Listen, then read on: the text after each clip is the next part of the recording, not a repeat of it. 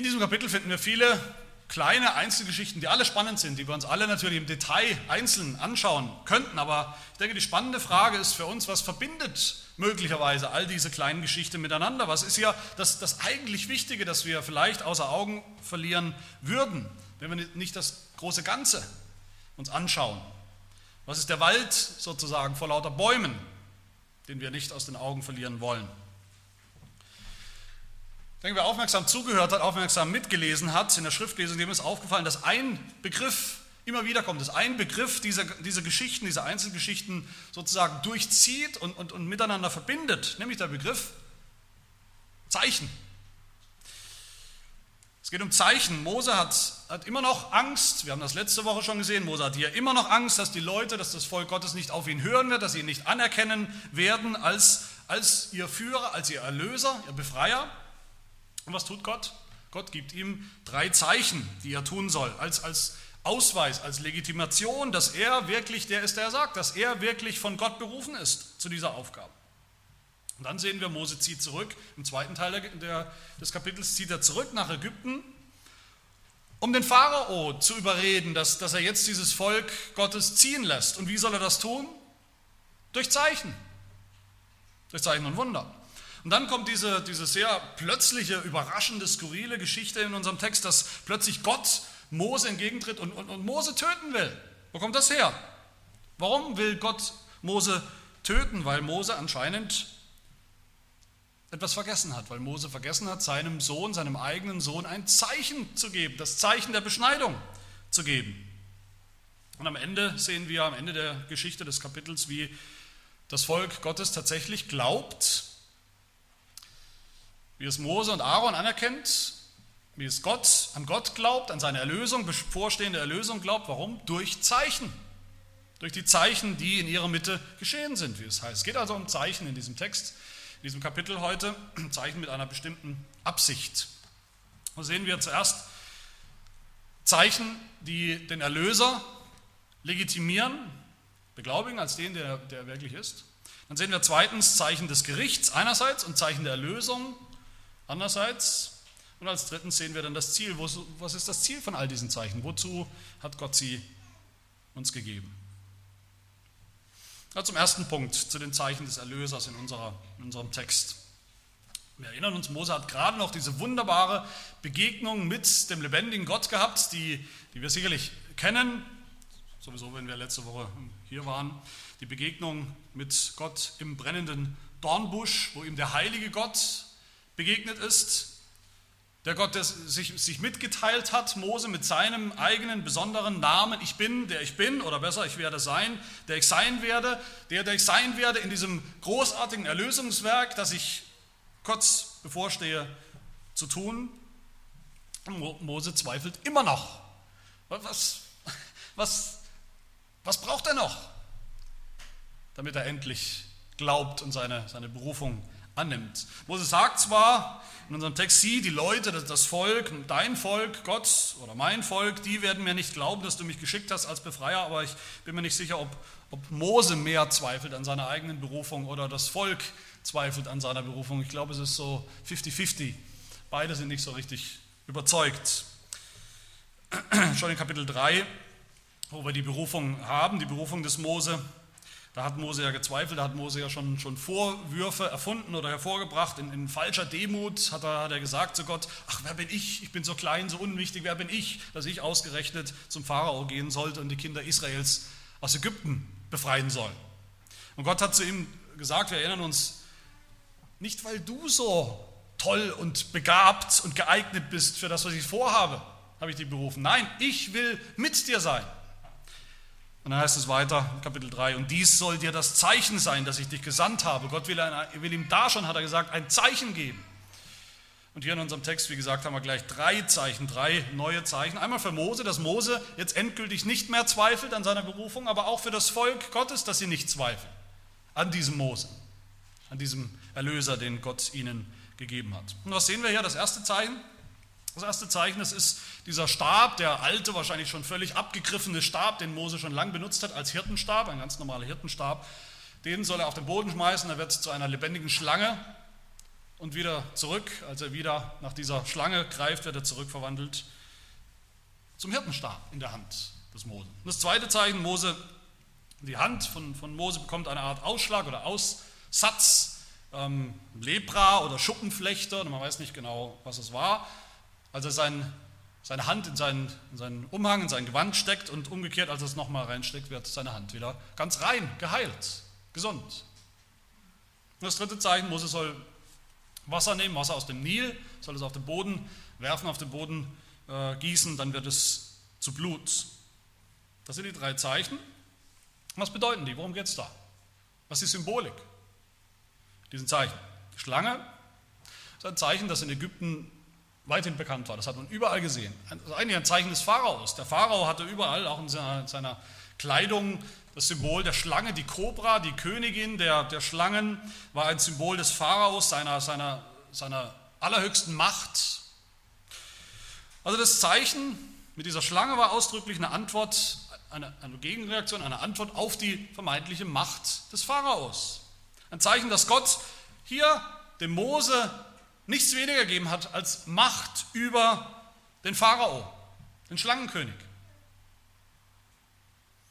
Und sicher war die Schlange auch für jeden Israeliten und ich denke, hoffe für jeden Christen auch ein Symbol des Teufels. Auch darüber hat Gott dem Mose Macht gegeben, den Kopf, ultimativ den Kopf der Schlange zu zertreten. Des ultimativen Feindes des Volkes Gottes. Das ist das erste Zeichen. Der Aussatz, das zweite Zeichen, Aussatz hat in der Bibel immer mit Reinheit zu tun, in der Welt des, des Alten Testamentes auch noch. Da galten Menschen mit Aussatz, körperlichem Aussatz, als unrein. Die waren unrein, auch sogar unfähig, Teil der Gesellschaft zu sein, der Gemeinschaft mit dem Volk Gottes. Sie konnten nicht teilnehmen an religiösen Zeremonien im Alten Testament. Das war völlig unmöglich. Sie waren unrein, sie mussten außen vor bleiben, sie konnten nicht an den Gottesdiensten teilnehmen. Sie waren ausgeschlossen, gewissermaßen vom Volk Gottes. Sie waren nicht ganz ohne Fürsorge, aber sie waren doch sehr isoliert. Das heißt, das Zeichen bedeutet, so wie Gott das tun kann, wie Gott Aussatz erzeugen und Aussatz wieder wegnehmen kann, so kann Gott sich ein Volk schaffen. Mitten aus der, der Masse sozusagen der unreinen Menschen kann Gott sich ein, ein, ein reines, ein heiliges Volk schaffen, das zu ihm gehört. Und er kann auch umgekehrt Menschen ausschließen aus seinem Volk. Und das dritte Zeichen, Wasser zu Blut, das liegt eigentlich auf der Hand. Das Wasser des Nils war in Ägypten, das war die Lebensader schlechthin die Quelle der, des Lebens, die Quelle der Fruchtbarkeit. Der Nil war sogar in Ägypten personifiziert in einer, als eine Gottheit, Nil-Gottheit, den Fruchtbarkeitsgott mit dem Namen Hapi. Und Gott wird dieses fruchtbare Wasser, auf das die Ägypter so viel Hoffnung gesetzt haben, Gott wird dieses fruchtbare Wasser nehmen und verwandeln in was? In ein nasses Grab, in, in dem die Ägypter äh, jämmerlich sterben werden, in eine, in, eine, in eine blutige Quelle des Todes. Die Gemeinde, das heißt für uns, bevor Mose überhaupt oder endlich anfangen kann, als Erlöser Israels zu, zu handeln, bevor er äh, Zeichen tun kann unter seinem eigenen Volk, bevor er Zeichen und Wunder tun kann in Ägypten beim Pharao, muss er selbst durch diese Zeichen erstmal überzeugt werden, muss er überzeugt werden, Gott ist wirklich mit mir, wie Gott, wie Gott selber gesagt hat, wie, Gott selber versprochen hat.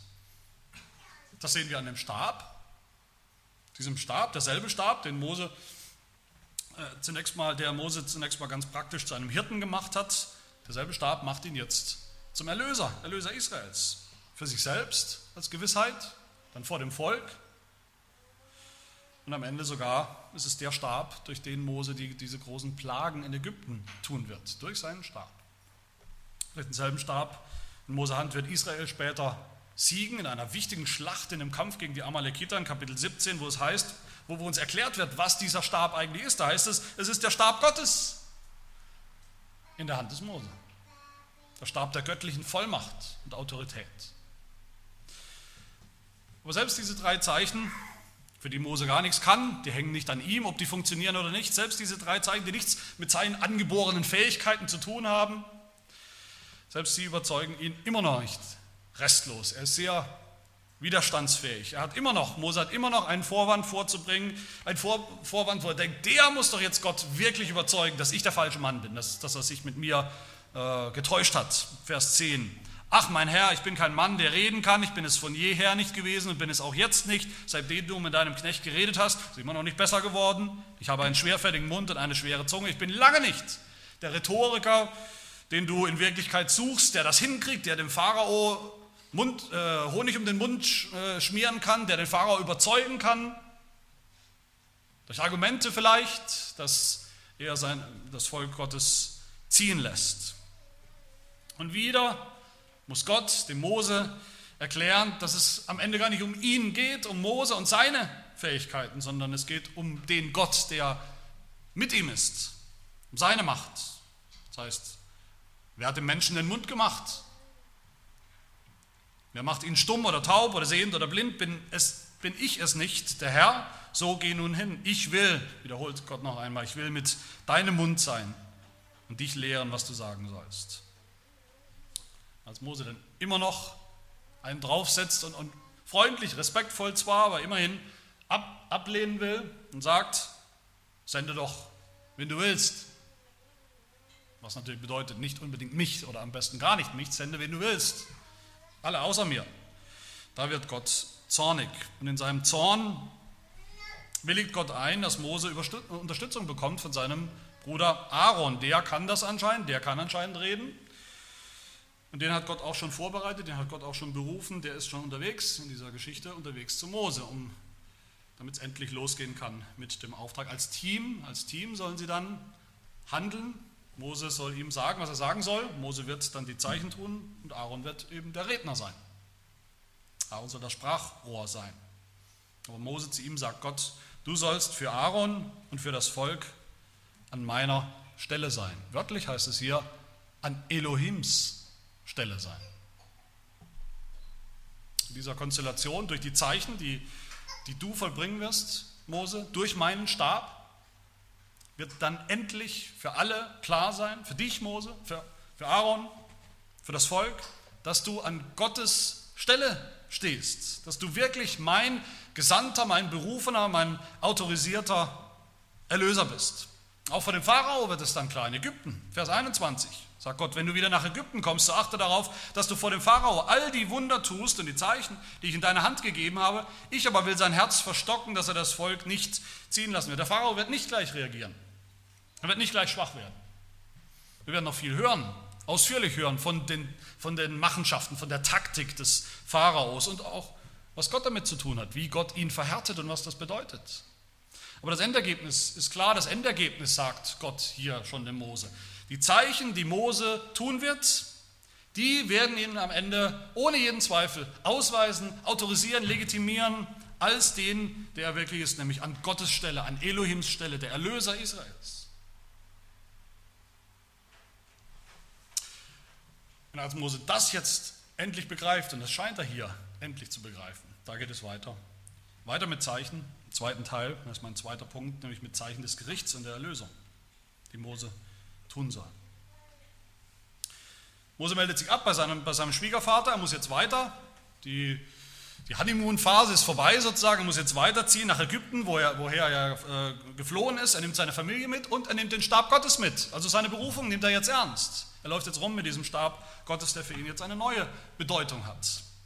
Er weiß, welche Aufgabe er hat. Er muss nach Ägypten, er muss in Ägypten Zeichen tun, Zeichen und Wunder, damit der Pharao endlich dieses Volk Gottes in die Freiheit entlässt, ziehen lässt. Er soll zum Pharao gehen, soll zu ihm sagen, Vers 22, so spricht der Herr, Israel ist mein erstgeborener Sohn. Darum sage ich dir, lass meinen Sohn ziehen, damit er mir dient. Wenn du dich aber weigern wirst, ihn ziehen zu lassen, sieh, so werde ich deinen eigenen erstgeborenen Sohn umbringen. Und ich glaube, dass Christen sich zu jeder Zeit gefragt haben, ist das nicht ein bisschen heftig, was wir hier lesen? Ist das nicht ein bisschen extrem, was wir hier lesen? Wir wissen natürlich alles, wir wissen, was Pharao, was für ein schlimmer Finger der Pharao war, ein, ein, ein Bild, eine Manifestation des Teufels schlechthin. Wir wissen von den Misshandlungen in Israel, der schlimmen Unterdrückung, Misshandlungen, Ausbeutung, all das wissen wir, aber muss man deshalb gleich androhen, den, den, den erstgeborenen Sohn, alle erstgeborenen Söhne in Ägypten zu töten? Was für eine Maßnahme ist denn das? Ist das überhaupt irgendwo nachzuvollziehen? Ist das überhaupt irgendwo verhältnismäßig?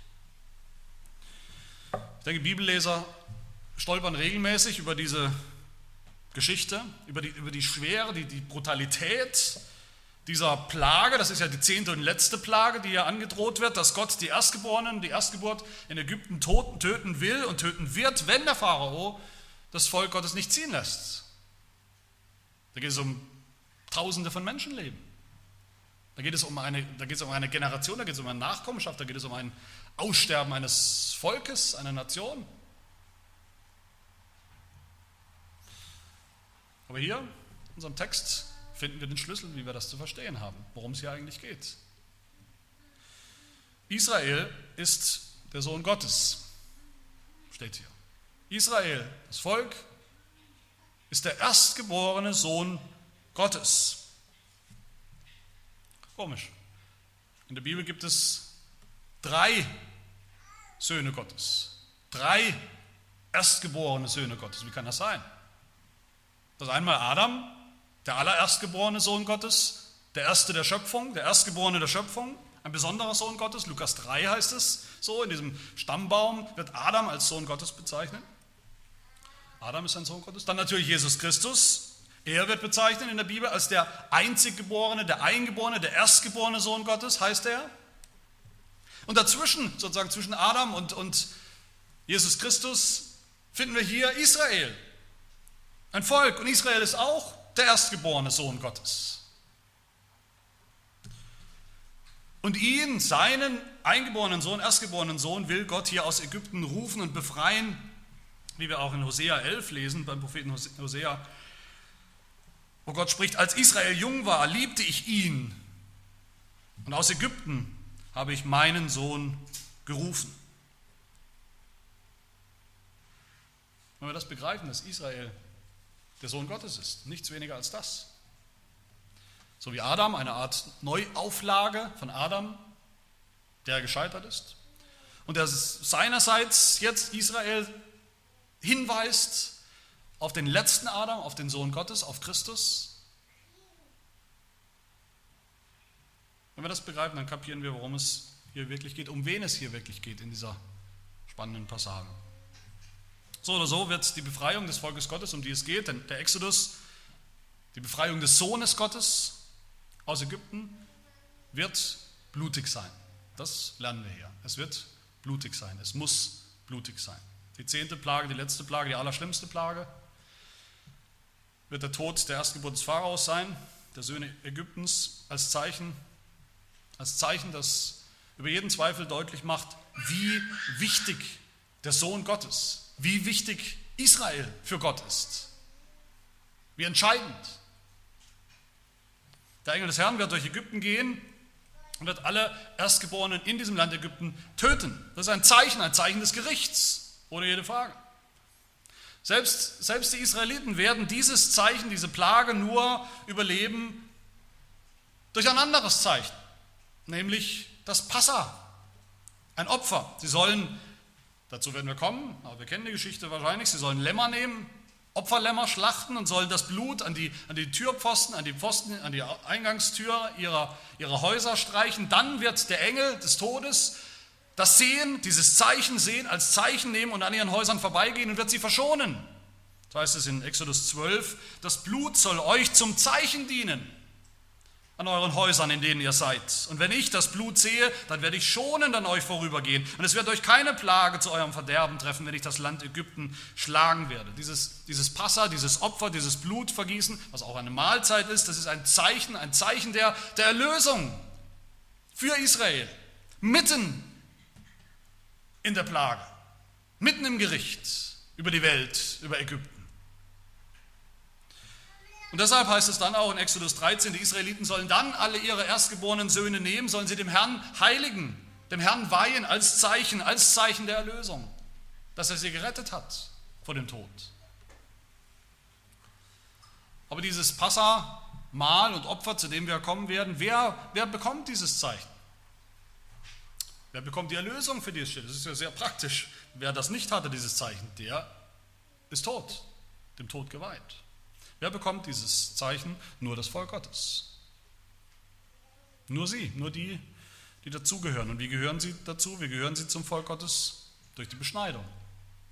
Ein weiteres Zeichen, von dem wir hören im Buch Exodus, auch Exodus 12, wo es heißt, Vers 48, wenn sich bei dir ein Fremdling aufhält und dem Herrn das Passa feiern will, also mit euch das Passa begehen will, so soll alles Männliche bei ihm beschnitten werden und dann erst darf er hinzutreten, um es zu feiern. Und er soll sein wie ein Einheimischer des Landes, denn kein Unbeschnittener darf davon essen. Wer beschnitten ist, der gehört zum Volk Gottes. Das ist die einfache Gleichung, die wir im Alten Testament finden. Wer beschnitten ist, gehört zum Volk Gottes, gehört zu diesem Sohn Gottes. Und dem gilt auch das Passa als Zeichen. Ihm gilt die Erlösung, die Gott vollbringen wird. Ihm gilt der Exodus. So sind die Beschneidungen einerseits dieses blutige, symbolische Abschneiden von Sünde, vom sündhaften Fleisch und das Passa auf der anderen Seite dieses blutige, das Essen eines, eines blutigen Opfers. Beides sind Zeichen der Erlösung, die Gott tun wird. Wer nicht beschnitten ist, gehört nicht zu Gott hat keinen Anteil am Volk Gottes, sondern gehört zur Welt, zur gefallenen, zur sündhaften Welt, wie Ägypten. Wer nicht am Passaopfer und Passamahl teilnehmen darf, der hat kein Opfer. Der ist dem Gericht, der ist dem Tod verfallen.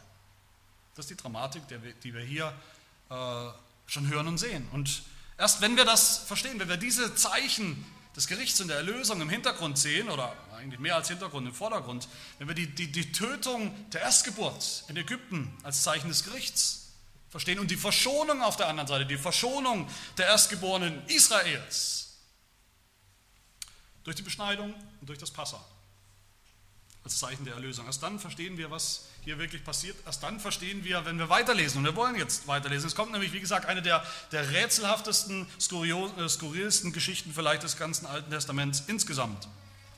Mose ist, und viele denken, das hat nichts mit dem Rest zu tun, diese Geschichte ist ganz isoliert. Mose ist unterwegs, Mose ist in einer Herberge, in einem, einem Gasthaus oder Hotel oder was auch immer. Und ganz unvermittelt lesen wir, da trat ihm der Herr entgegen und wollte ihn töten. Gott will Mose töten? Den Mose, den er eben noch berufen hat, trotz aller Widerstände, den jetzt gerade mal überzeugt hat, dass er der berufene Befreier Israels sein soll? Wie kann das sein? Was, was hat Mose falsch gemacht? Dass Gott ihn töten will. Mose hat einen Sohn bekommen, das wissen wir. Er hat sogar schon zwei Söhne in dieser, zu dieser Zeit. Er hat einen Sohn bekommen, den ersten Sohn, den Erstgeborenen in Midian, in der Fremde. Gersom hieß er, der Fremdling. Er ist in der Fremde geboren, weit weg vom Volk Gottes. Mose war sozusagen isoliert vom Volk Gottes.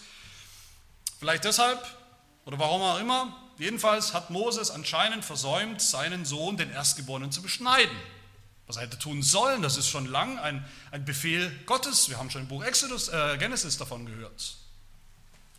Und weil sein Sohn nicht beschnitten ist, deshalb gehört er nicht sichtbar, nicht erkennbar zum Volk Gottes. Weil sein Sohn nicht beschnitten ist, gehört er eigentlich zu den Heiden, zur Welt. Weil er nicht beschnitten ist, hat er keinen, keinen Anteil am, am Zeichen des Bundes, am Bund mit Gott selbst. Weil er nicht beschnitten ist an seinem Fleisch, an der Vorhaut, ist er noch in seinen Sünden? Hat er seine Sünden nicht, ist er seine Sünden nicht losgeworden? Weil er nicht beschnitten ist, hat er keinen Anteil am anderen Zeichen, wie wir gesehen haben, am Passa-Opfer. Er hat kein Opferlamm. Und so steht er, so steht dieser Sohn des Mose, steht unter dem Zeichen des Gerichts. Und auch Mose, weil er es versäumt hat, steht unter dem Zeichen des Gerichts. Er steht unter diesem Tod. Das ist nur das Eingreifen, das mutige Eingreifen von Moses Frau, Zippora, die ja ursprünglich gar nicht aus dem Volk Gottes kommt. Sie ist eine Außenseiterin. Sie ist ja später dazugekommen. Nur weil sie im richtigen Moment das Richtige tut, das ist was nötig ist, sie nimmt eine, einen scharfen Stein und weg mit der Vorhaut und schmeißt sie dem Mose vor die, vor die Füße, dieses blutige Stück Haut und sagt, für wahr Mose, du bist mir ein Blutsbräutigam. Und der Text sagt uns, Vers 26, was, was das bedeutet. Sie sagte Blutbräutigam wegen der Beschneidung, wegen der versäumten Beschneidung, die ihm fast sein Leben gekostet hätte, aber auch wegen der nachgeholten Beschneidung, die eben jetzt da, das Blut ist noch zu sehen. Ich denke, an dieser Stelle sehen wir deutlicher, als, als es überhaupt sonst möglich ist, wie wichtig Gott selbst die Zeichen nimmt, die er selber uns, seinem Volk gegeben hat.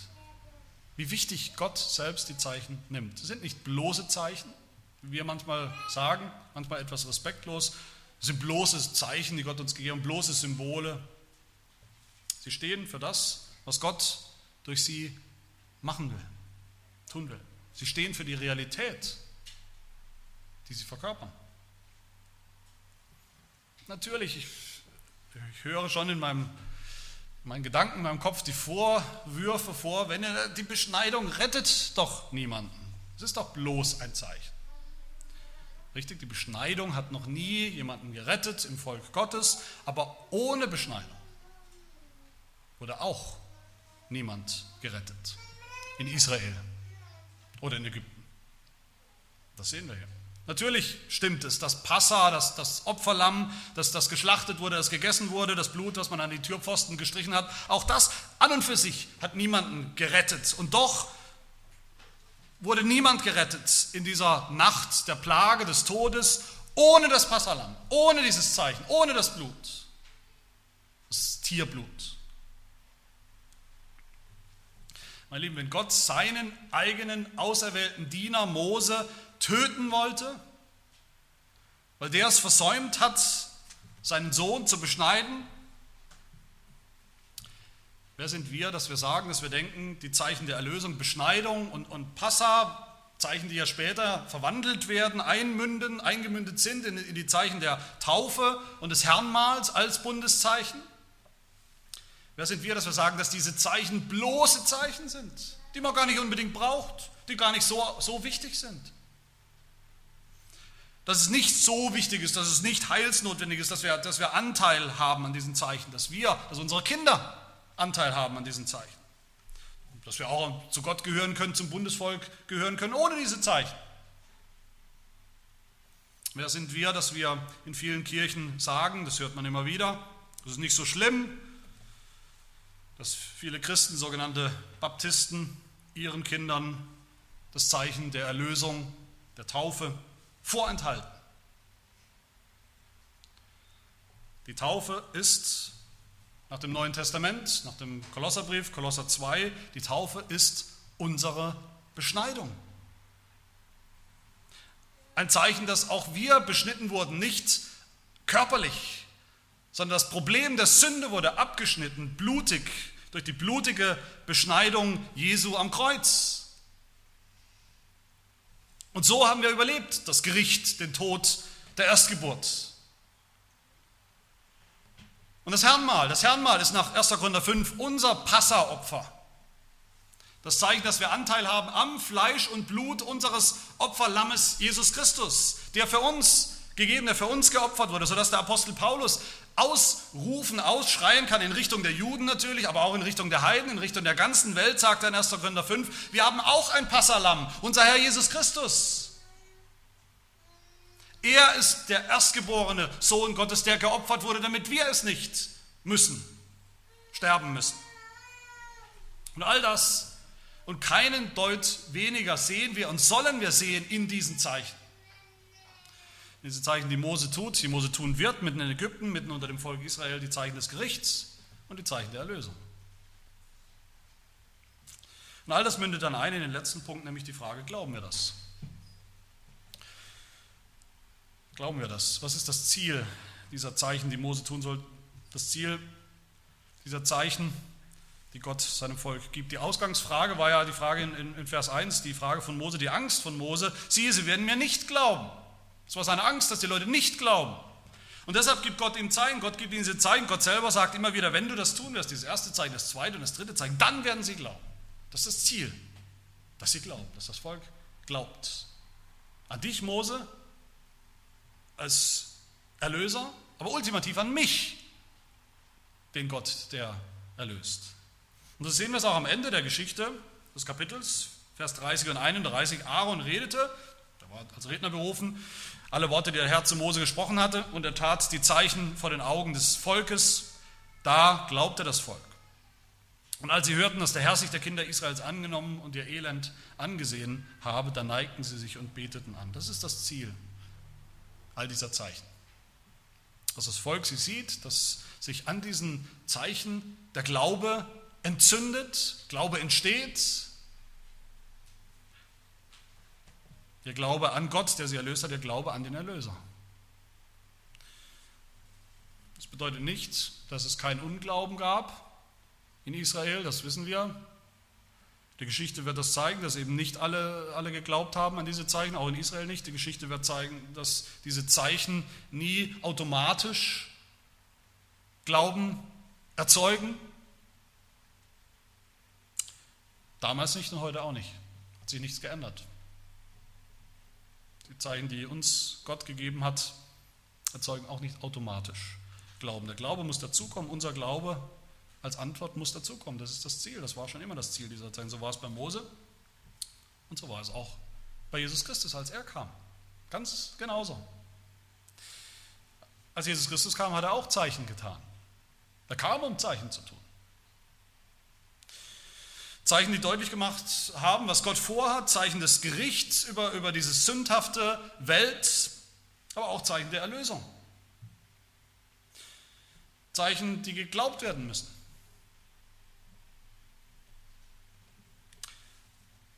Zu seiner Zeit haben die Menschen alle nach Zeichen geschrien, das sagt Jesus immer wieder, nach Zeichen verlangt, nach sensationellen Zeichen und Wundern haben sie alle verlangt, aus allen möglichen Gründen, aus allen falschen Motiven, aus Sensationsgier. Die Leute wollten Zeichen, so sehr, dass Jesus gesagt hat mit Markus 8, warum fordert dieses Geschlecht ein Zeichen? Wahrlich, ich sage euch, es wird diesem Geschlecht kein Zeichen gegeben werden. Warum nicht? Weil sie sowieso schon entschieden haben, sich gegen ihn. Er kann gar nicht der Erlöser, der Freier Israels sein.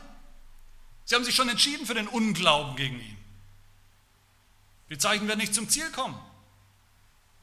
So dass Jesus auch gesagt hat, ein böses und ehebrecherisches Geschlecht begehrt ein Zeichen, aber es wird ihm kein Zeichen gegeben werden, als nur das Zeichen des Propheten Jona. Das ist das Zeichen der, seiner eigenen Auferstehung von den Toten. Ein Zeichen, das Zeichen des leeren Grabes, ein Zeichen, das man glauben muss. So wie die Jüngers erst glauben mussten.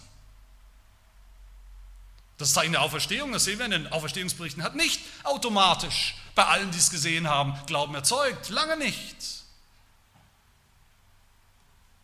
Wenige haben das Zeichen erkannt. Wenige haben die Zeichen der Zeit erkannt. So heißt es in Johannes 2, bei der Hochzeit in Kana, wo Jesus ein Zeichen, das heißt das erste Zeichen vollbracht hat.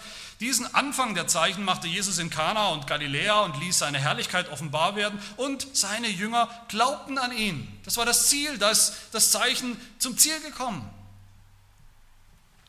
Und Jesus sagt in Johannes 4, bei der Auferweckung, bei der Heilung des Sohnes eines, eines hohen Beamten in Kapernaum, sagt Jesus, Johannes 4, 48, wenn er nicht Zeichen und Wunder seht, so glaubt er nichts. Manche aber haben geglaubt. Und Jesus sagt, das ist das zweite, Johannes sagt, das ist das zweite Zeichen, das Jesus tat. Und dann das dritte Zeichen, die Speisung der 5000 in Johannes 6, wo es heißt, als nun die Leute das Zeichen sahen, das Jesus getan hatte, sprachen sie, das ist wahrhaftig der Prophet, der in die Welt kommen soll. Und Johannes beschließt sogar, wenn man bis zum Ende geht in seinem Evangelium, er beschließt das Evangelium, indem er sagt, was ist die Wirkung, das Ziel von all den Zeichen, die Jesus Christus getan hat. Bei manchen bleibt der Unglaube. Obwohl er aber so viele Zeichen vor ihnen getan hatte, glaubten sie nicht an ihn, heißt es. Aber Johannes sagt in Johannes 20, noch viele andere Zeichen tat Jesus nun vor seinen Jüngern, die in diesem Buch nicht geschrieben sind. Diese aber sind geschrieben, damit ihr glaubt, dass Jesus der Christus, der Sohn Gottes ist damit ihr durch den Glauben Leben habt in seinem Namen, damit er glaubt, dass es er es ist, der euch aus eurer Sklaverei aus Ägypten, aus eurer Sünde befreien wird und befreit hat. Das ist das Ziel der Zeichen. Die Frage ist, glauben wir diesen Zeichen? Kommen diese Zeichen bei uns zum Ziel?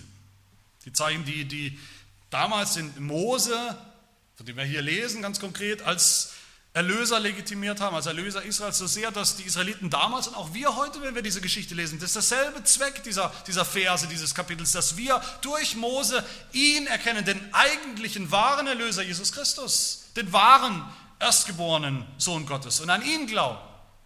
Tun wir das, wenn wir diese Verse lesen? Glauben wir den Zeichen des Gerichts, die wir hier sehen, dass dieses Gericht über die Ägypter, über die Welt, dass wir das genauso verdient haben, an und für sich. Glauben wir dem Zeichen der Erlösung, der Beschneidung, die so notwendig war und des Passeropfers, das notwendig war zum blanken Überleben im Gericht und in den Plagen Gottes. Die dann, wie gesagt, für uns einmünden heute in das Zeichen der, der Taufe und des Herrnmahls, die nicht weniger bedeutsam sind als die Zeichen im Alten Testament, als Bundeszeichen, als Zeichen der Erlösung. Wir sind getauft. Ihr Kinder seid getauft. Wir sind getauft, wir haben dieses Zeichen. Führt es bei uns zum Glauben? Antworten wir mit Glauben? Wir nehmen am Herrn mal teil. Schön und gut, das ist wichtig. Aber führt es bei uns zum Glauben? Kommen wir im Glauben? Stärkt es unseren Glauben, den wir, so Gott will, schon haben? Glauben wir, dass all diese Zeichen am Ende Jesus Christus legitimieren als den, der er wirklich ist, der erstgeborene Sohn Gottes, der Erlöser, unser Erlöser? Dass wir keinen anderen brauchen, keinen anderen suchen brauchen, keinen anderen suchen können und finden können. Wenn das so ist, dann dürfen auch wir erkennen, wie das Israel erkannte, dass Gott sich der Kinder Israels, das sind auch wir, angenommen hat, dass er, wie es heißt im Text am Ende, dass er unser Elend gesehen hat. Und dann wollen auch wir uns verneigen und ihn anbeten. Das ist die einzig angemessene Haltung angesichts dieser, dieser wunderbaren Zeichen, dieser, dieser wunderbaren, dieses wunderbaren Erlösers. Amen. Wir wollen beten. Ganzer Gott, wir danken dir, dass du dich der Kinder Israels angenommen hast, deines Volkes, das dein Augapfel war und ist, das Israel Gottes, zu dem auch wir gehören. Wir danken dir, dass du dieses Israel als deinen kostbaren, erstgeborenen Sohn bezeichnet hast, dein Bundesvolk. Den Sohn, den du erlösen wolltest, den du auch erlöst hast, mit deiner starken Hand unter dem Pharao, dem Teufel dieser Schlange. Aber auch als deinen Sohn, der uns hinweist auf den Herrn Jesus Christus, deinen gehorsamen Sohn, der auch für uns gelitten hat und uns so zu Söhnen Gottes gemacht hat. Wir danken dir, Herr, dass du uns hier Mose ausweist als, als den Erlöser, der nicht nur ein Volk aus einem fremden, unwirtlichen Land gerettet hat, sondern der den Weg geebnet hat hin zu der endgültigen Erlösung, hin zum Einzug in unser wahres Heimatland, in das verheißene Land, wo Milch und äh, Honig fließen, nämlich den Himmel. Und er hilft uns unterwegs in unserem Glaubensleben, dass wir jeden Tag neu zu leben, dass wir jeden Tag neu zu kämpfen haben. Hilf uns, dass wir die Zeichen, die du uns gegeben hast für diesen Weg des Glaubens, für diese Pilgerschaft, für diesen Weg auch durch die Wüste, dass wir die Zeichen, die du uns, deinem Volk gegeben hast, die Zeichen des Gerichts, ja, als Warnung, die Zeichen der Erlösung, die Bundeszeichen, Taufe und Hermal, dass wir sie achten und schätzen, dass wir uns daran klammern als an das Evangelium, wofür sie ja stehen. Und dass wir deshalb antworten, immer wieder neu, mit einem bereitwilligen Herzen, mit wahrem Glauben, mit festem Vertrauen, fester Zuversicht und dann hingehen und dementsprechend leben.